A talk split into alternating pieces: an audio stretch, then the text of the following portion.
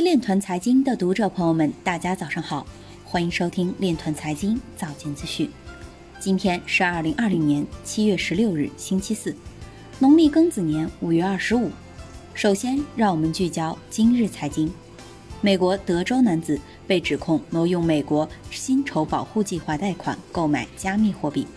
韩国政府计划将在区块链和其他工业4.0技术上投资数百亿美元。香港有限合伙基金条例草案通过，适用范围包括投资于数字资产的基金。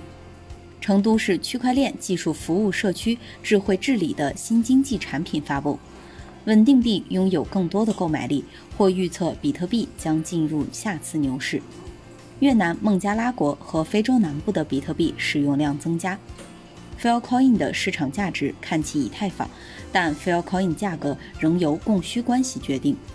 美国食品和药品管理局的智能食品安全蓝图提及区块链在产品追踪中的作用。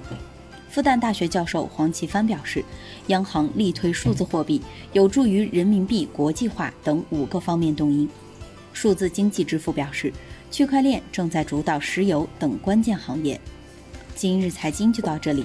下面我们来聊一聊关于区块链的那些事儿。据腾讯网七月十五日消息，近日，数字资产研究院学术与技术委员会主席朱家明表示，硬科技化、数字化、区块链化是产业新浪潮的三大特点。